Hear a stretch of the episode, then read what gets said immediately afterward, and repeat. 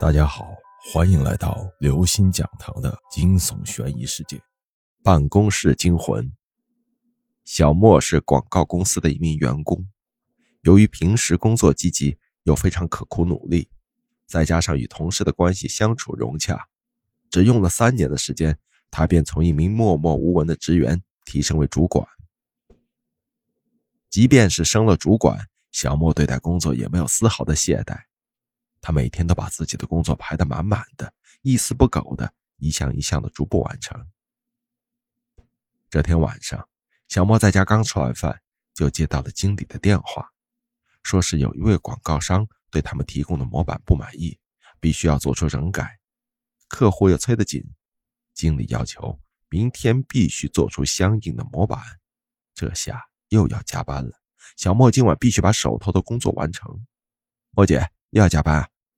这么拼，难怪大家都叫你拼命三郎啊！同在一个广告公司的同事刚出写字楼，刚好碰见了匆匆往回赶的小莫。哎呀，没办法呀，时间紧，任务重，领导又有指示，不拼怎么能行呢？小莫无奈的耸了耸肩，说道：“那你继续慢慢拼啊，加油干哟！我也是刚把今天的任务做完，就不陪你了，再见。”嗯，那明天见。小莫刚要去坐电梯的时候，本来要离开的同事突然又转身说道：“莫姐，今晚你做完工作的时候，最好把门窗锁好啊。刚刚我听看管写字楼的保安大叔说，最近这写字楼好像不怎么太平，已经有几家公司连番失窃了，你多注意些啊。”小莫听后有些惊讶的说道：“真的吗？这是什么时候发生的事？我怎么不知道呢？”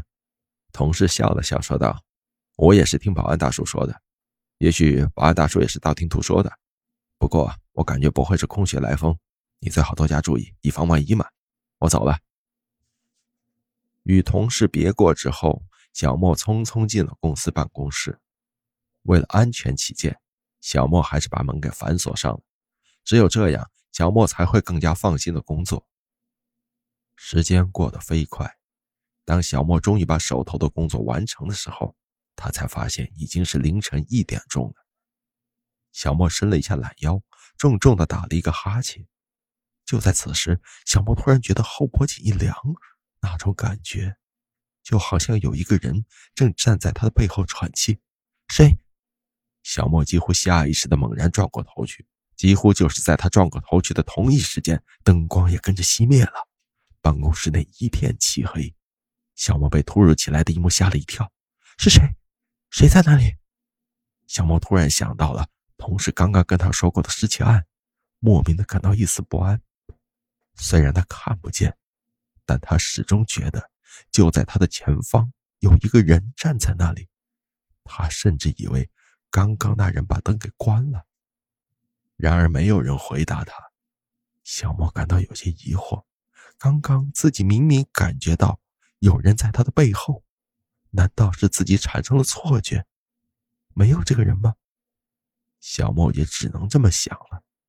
过了一会儿，小莫的眼前总算是适应了这黑漆漆的夜色，于是他摸索着想要去开灯。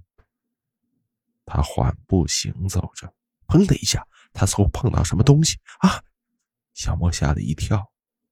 等他看到碰到的东西时，他心下一松，原来他的面前是一把转椅。不知道是谁走得这么匆忙，没有把椅子归位，就这么随便的摆在了过道的中央。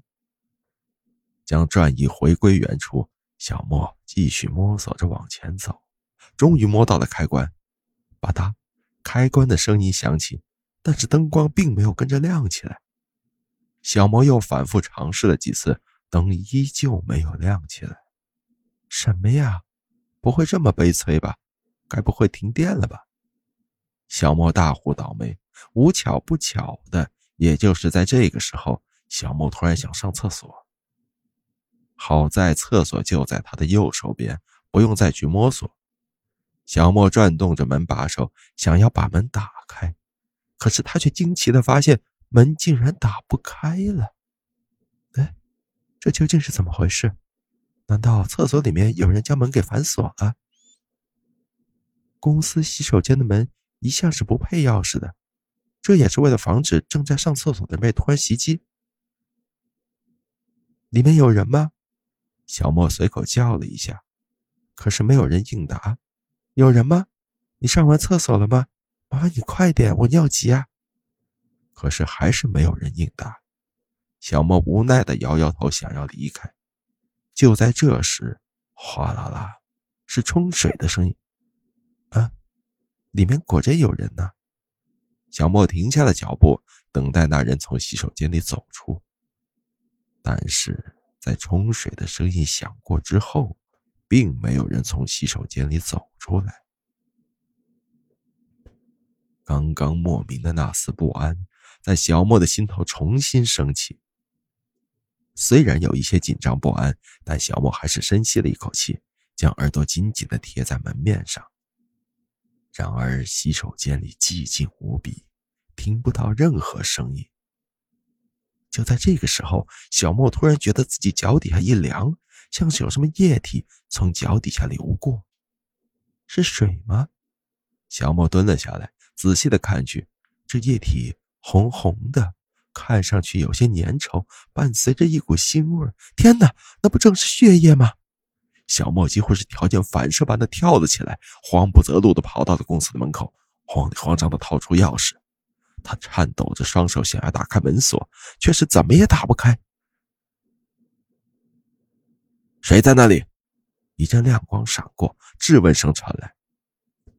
原本就处于高度紧张的小莫被这声音吓了一大跳，但是当他清楚的看到来人的时候，心下松了一口气。因为来人正是写字楼里值班的保安，正好拿着手电筒巡逻，刚好经过这里。这个时候，小莫就不那么紧张了，打开门冲了出去。那那洗手间里有血流出来，那里面好像有人。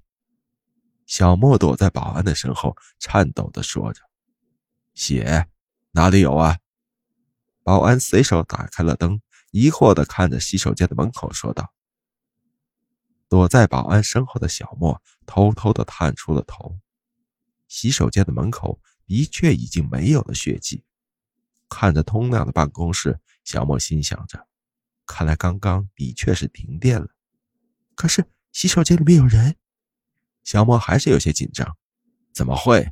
我一直守在门口，除了你就没看到有人进来。说着，保安把洗手间的门打开，你看哪里有人呢？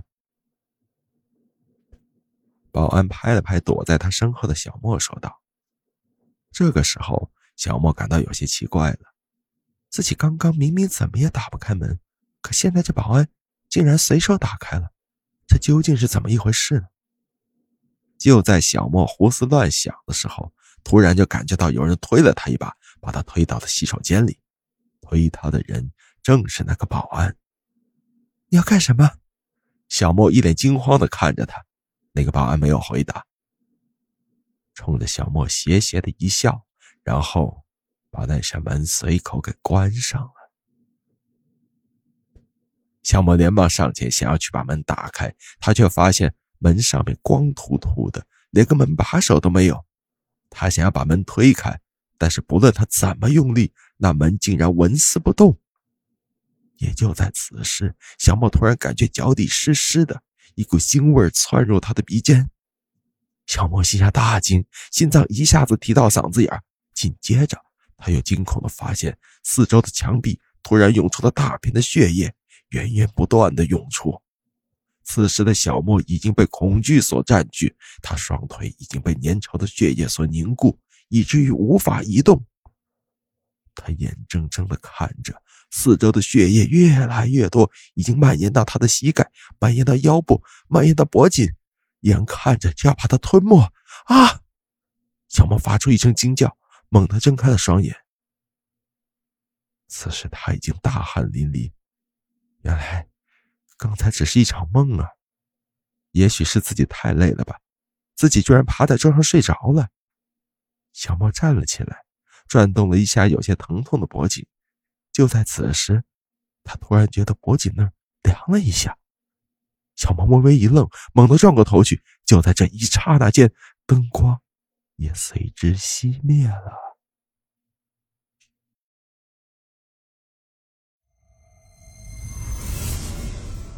各位听众朋友，本期节目到此结束。如果您喜欢，请关注、订阅、点赞、转发四连击，谢谢您的支持，我们下期再见。